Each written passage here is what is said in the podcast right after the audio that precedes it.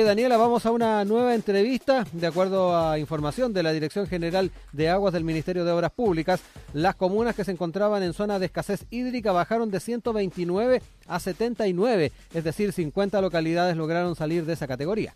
Sin embargo, 138 comunas se encuentran en emergencia agrícola debido a la falta de agua. Bueno, para conocer más sobre este tema, vamos a tomar contacto con el climatólogo y académico del Departamento de Física de la USACH, el doctor Raúl Cordero. Muy buenos días, eh, doctor, ¿cómo está? Hola, buenos días, ¿qué tal? Muy bien, gracias por este contacto. Eh, a ver, respecto a lo que informaba Rodrigo, estas cifras, ¿esto se debería un incremento de las precipitaciones de este año? Así es, este año tuvimos casi en la zona central tres veces más precipitaciones que lo que tuvimos el año pasado. El año pasado fue lo que a veces se llama un año hiperárido, hiperseco. Las precipitaciones fueron de las más bajas que se habían registrado en los últimos 70 años. Entonces eso exacerbó la sequía, hizo que creciera el número de comunas con eh, emergencia agrícola.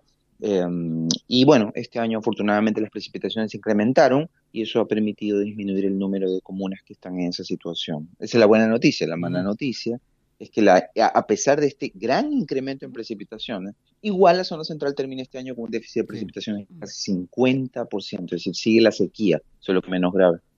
Eh, profesor, eh, también para ser eh, bien descriptivos con nuestra audiencia, ¿cuáles son las implicancias de salir de esta zona de escasez hídrica? ¿Hay menos recursos para estas comunas? ¿Se entregan menos apoyos? ¿Cómo también esto se, materializa en, la práctica? Bueno, en las zonas rurales, ah, cuando hay escasez hídrica, usualmente la gente simplemente no tiene agua para beber. Entonces, en esos casos, este decreto faculta a que los gobiernos locales contraten servicios de mm. camiones aljibes. Entonces, vía camiones aljibes se le lleva agua, que, a, agua a las personas que habitan en zonas rurales para consumo humano y también eventualmente para eh, sus animales. El hecho de que las comunas dejen de estar en ese estatus lo que significa es que las personas en comunas rurales ya no van a recibir ese tipo de apoyo. Se supone que porque ya no lo necesitan. Así que bueno, pero hay un gran número de comunas, sobre todo en la zona central, entre Coquimbo y la región de O'Higgins, em, que se mantienen en ese estado porque como todos sabemos, vivimos en la zona central, sigue viviendo muy poco. En todo caso, perdón Daniela, eh, el, el, que se realice este cambio de estatus que tienen estas comunas a la hora de enfrentar eh, particularmente el tema de la, de la zona de escasez hídrica, también eh, me da la impresión de que es un, riesgo permanente porque la situación que se está viviendo de carácter climático puede hacer volver esas comunas en cualquier momento esta situación. Puede ser. Mm. Em, la mayoría de las comunas que lograron salir son comunas en las que todavía llueve un llueve más o menos suficiente. Lo que pasa es que el año pasado fue un año extraordinariamente seco, como que eh, nosotros los que vivimos sobre todo en Santiago nos hemos acostumbrado a que llueva tan poco que no, le, no nos llamó la atención, pero el año pasado fue extraordinariamente seco y de hecho en las grandes ciudades de la zona central, incluida Santiago, nos salvamos por muy poco de experimentar racionamientos de agua en Santiago en el verano pasado. Em, pero fue un año extraordinariamente seco. Eh, se perdieron algunas, algunas estimaciones indican que se perdieron decenas de miles de eh, animales que no pudieron ser alimentados por sus dueños en la zona central y en la zona centro-sur. Entonces, bueno, el hecho de que este año haya llovido un poco más, sobre todo en el sur, ha hecho que estas comunas salgan. No es tan posible que esas comunas vuelvan eh, en el corto plazo. Es decir, yo, yo no diría que esto está en que en cualquier momento pueden volver esa, pero esa descripción que tú acabas de hacer sí aplica, desafortunadamente, para la zona central. Entre la cuarta y la sexta región, eh, la sequía continúa con un déficit de precipitaciones, lo mencioné, de 50% este año, eh, y es muy poco probable que esas comunas salgan en el corto plazo.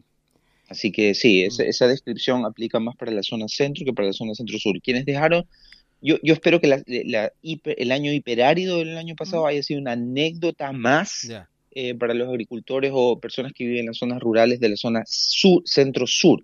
Pero para quienes viven en la zona centro-centro, no, no es una anécdota, es la mm. nueva realidad. Nos acompaña el doctor Raúl Cordero, climatólogo y académico del Departamento de Física de la USACH. Eh, a ver, si hablamos en cifras, a propósito de lo que también señalaba mm, usted, el gobierno invirtió solo el año pasado más de 33 mil millones de pesos justamente en distribución de agua en camiones aljibe. y 2010 invirtió 1.600 millones. En ese sentido, ¿a qué escenario futuro nos enfrentamos, sobre todo con el rol o el impacto del cambio climático en estos últimos 10 años? Bueno, el, año pasado el nivel de inversión fue extraordinariamente alto. Eh, eh, casi 15 veces lo que fue hace una década, tú lo acabas de mencionar en, dólares, por ejemplo, pero el año pasado fue un año extraordinariamente seco, mm, Entonces es posible que este año, en el que muchas comunas han dejado de estar en, estatus de emergencia o de escasez hídrica, em, los gastos disminuyan, pero hay un ¿ok? Entonces este año es posible que se gaste menos que el año pasado porque llovió un poco más, pero hay una tendencia. Si a medida que nosotros perdemos precipitaciones, en la misma medida vamos a tener aumentos muy significativos en los gastos que se necesita para llevarle vía camiones agua a las personas que viven en las zonas rurales. Desafortunadamente es una tendencia. Y ese tipo de tendencias, esos gastos, son lo que a veces se llama el costo de la adaptación al cambio climático. A medida que el cambio climático avanza, empeora la situación, los costos de llevarle agua a las personas que tienen sed van a continuar aumentando en similar proporción a lo que hemos visto en el presupuesto de combate de incendios de la CONAF. La CONAF también ha triplicado su presupuesto de combate de incendios en los últimos años, justamente por el mismo problema. A medida que llueve menos, tienes más incendios forestales, hay que llevar más agua vía camiones aljibes y hay que contratar más brigadistas y más medios, aviones incluidos, para combatir los grandes incendios forestales. Como ves, eh, la adaptación al cambio climático. El cambio climático no es una anécdota, no es que mm, simplemente hace más calor, sino que a todos los chilenos y habitantes del planeta les cuesta más plata Oiga, profesor, a propósito de, este escenario que, se está configurando y con el cual vamos a tener que convivir, eh, obviamente, en eh, los próximos años y las próximas décadas, eh, ¿se podría proyectar, a propósito también de estas comunas que están sufriendo los rigores de, de esto en la zona centro, ¿se podría proyectar que en el futuro la población se vaya trasladando más hacia el sur? ¿Es, un fenómeno que tal vez vamos a estar viviendo en, las próximas décadas? Me pongo a pensar en, lo que también puede pasar no solamente desde la... Desde la perspectiva de, población, sino que desde la perspectiva productiva, mm, zonas eh, de, carácter eh, productivo de la región de Coquimbo, en lo que tiene que ver también con la región de, O'Higgins, donde tenemos un desarrollo agrícola también importante. ¿Esto va a traer consigo un, eh, un, desplazamiento poblacional y de, actividad productiva? tú haces bien como separar, ¿no? Hay, hay dos tipos de desplazamiento. Uno es el de la actividad productiva. La, agricultura chilena eh, eh, tiene un, sobre todo en la zona central, tiene un cierto grado de tecnificación, no toda, pero cierto grado de tecnificación muy superior al que tienen, por ejemplo, otros países latinoamericanos. Entonces, esa agricultura tecnificada, relativamente rica, se está corriendo ya hacia el sur, eh, en lugares donde la abundancia de agua hace que sus costos de producción sean más bajos. Entonces eso ya está pasando. Un ejemplo clásico que todo el mundo cita es que algunos viñedos están corriendo hacia el sur. Así que ese es un caso, una, una, suerte de migración industrial que se está dando de manera natural buscando las zonas de agua.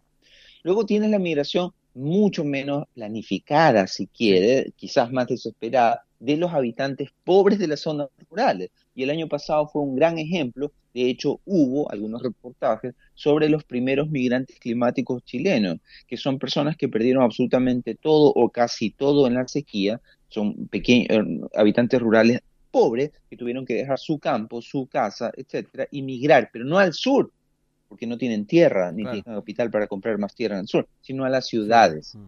Básicamente lo que eso significa es que algunos campos de la zona central van a em, van a ser abandonados. Y eso no es una cosa que van a hacer. A veces uno tenemos siempre la tendencia a hablar en, en futuro, pero esto es una cosa que está sucediendo y el año pasado se dieron varios reportajes sobre ese tema. La gente simplemente abandona el campo porque, bueno, no puede vivir ahí. Tú no, hay que pensarlo de la siguiente manera, tú no puedes vivir tu vida dependiendo del agua que te trae un camión cada cierta cantidad de días. Y por otro lado, en tierras en las que desafortunadamente no tienes capital para tecnificar el riego y, hacerlas productivas. Es decir, eh, hay, hay como dos dimensiones de este problema. Una que tiene un, componente más humano, que es esta migración a las ciudades en la zona central, aún, y hay otra, otra migración eh, eh, más bien de actividades, como tú bien decías, eh, productivas.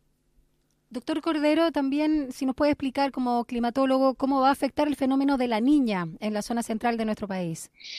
Bueno, ya está afectando. Fíjate tú que el verano como todos los veranos, es cálido. En la primavera-verano ha sido cálida, pero ha sido significativamente, muy significativamente menos cálida que la del año pasado. El año pasado tuvimos el niño, que hace que las, temperaturas en la zona central vayan al alza. Este año hemos tenido la niña, y la niña ha hecho que la primavera-verano de este año, a pesar de que es cálida, porque el calentamiento global no perdona, sea menos cálida que la que tuvimos el año pasado con el ah, niño. Entonces, como la moraleja es que, claro, entonces, la, la, moraleja es que la niña hace justamente lo que está pasando desde agosto. Tú sabes, la niña comenzó en agosto de este año.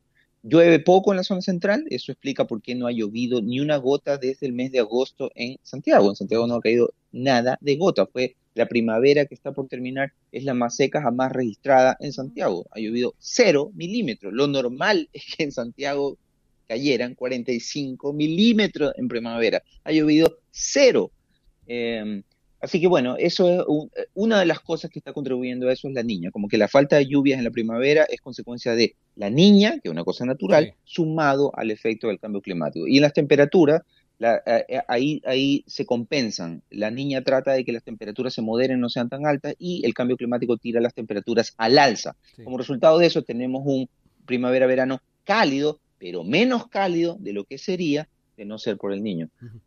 Eh, Perdón, por la niña, Profesor, para ir ya casi cerrando y, retomando tal vez parte de, lo que hablábamos de los desplazamientos, hay y particularmente esto de, de campo-ciudad.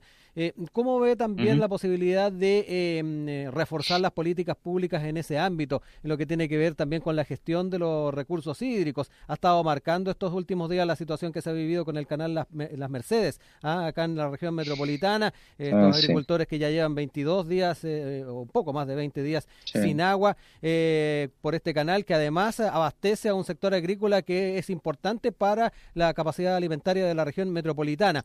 por ese lado, ¿cómo ve también las formas en las cuales se puede fortalecer el tema de la gestión hídrica, el, poder potenciar también la mantención, el, poder tener una, en mejores condiciones estos canales que son tan importantes. Bueno, eh, afortunadamente, pucha, uno siempre tiene la tendencia a criticarlo a ver siempre lo negativo, pero Chile es uno de los países que eh, mejor en pie está para que su sector agrícola, a pesar de la presión que tenemos por la falta de precipitación, que mejor en pie está para eh, sobrellevar la escasez, el, desecamiento, la caída en precipitación en la zona central, justamente porque tienen los recursos para. Por ejemplo, recién ustedes mismos mencionaron cuánto se invierte en camiones de aljibes para llevarle agua a las personas en, en las zonas rurales. También eh, el gobierno anunció un aumento en, en la inversión para obras en canales y tranques, es decir, infraestructura de riego, de casi 200 millones de dólares solamente este año. Eh, se ha hablado mucho de asignarle fondos también a la tecnificación del riego y como comenzábamos antes, la agricultura chilena, la, gran agricultura chilena es una agroindustria, donde realmente tiene cierto grado de sofisticación muy superior, como te decía, al que pueden exhibir otros países latinoamericanos, quizás la excepción Argentina, que también tiene una agricultura muy tecnificada. Pero eh, Chile, a pesar de eh, los problemas que está teniendo como consecuencia del cambio climático, tiene, y eso es la clave al final, los recursos suficientes para construir, desarrollar la infraestructura, invertir en la infraestructura que le permita llevar, eh, sobrellevar eh, la presión, el estrés hídrico al que está sometido como consecuencia del cambio climático. Así que, más allá de que esto es un problema, hay que ver el lado positivo. El lado positivo es que, bueno, eh, Chile tiene los recursos para sobrellevar esto y eh, justamente, al menos, otra cosa que hay que destacar es que la, el, um, el, Estado está bastante em, consciente de la gravedad de la situación y está asignando los recursos, la otra buena noticia es que tiene los recursos eh, para construir embalses, tranque, es decir, la infraestructura de riego que permita asegurar eso mismo, el riego para la agricultura y el abastecimiento de agua para las ciudades. Excelente, muchísimas gracias por este análisis y explicarnos también qué es lo que está pasando, no solo con, eh, por supuesto, el cambio climático, sino con estas zonas de escasez hídrica, pero también con estas comunas que se encuentran en emergencia agrícola. Eh, doctor en Ciencias de la Ingeniería y académico del Departamento de Física de la USACH, Raúl Cordero, nos ha acompañado esta mañana. Que tenga un lindo fin de semana, profesor. Igual, muchas gracias. chao. Chao.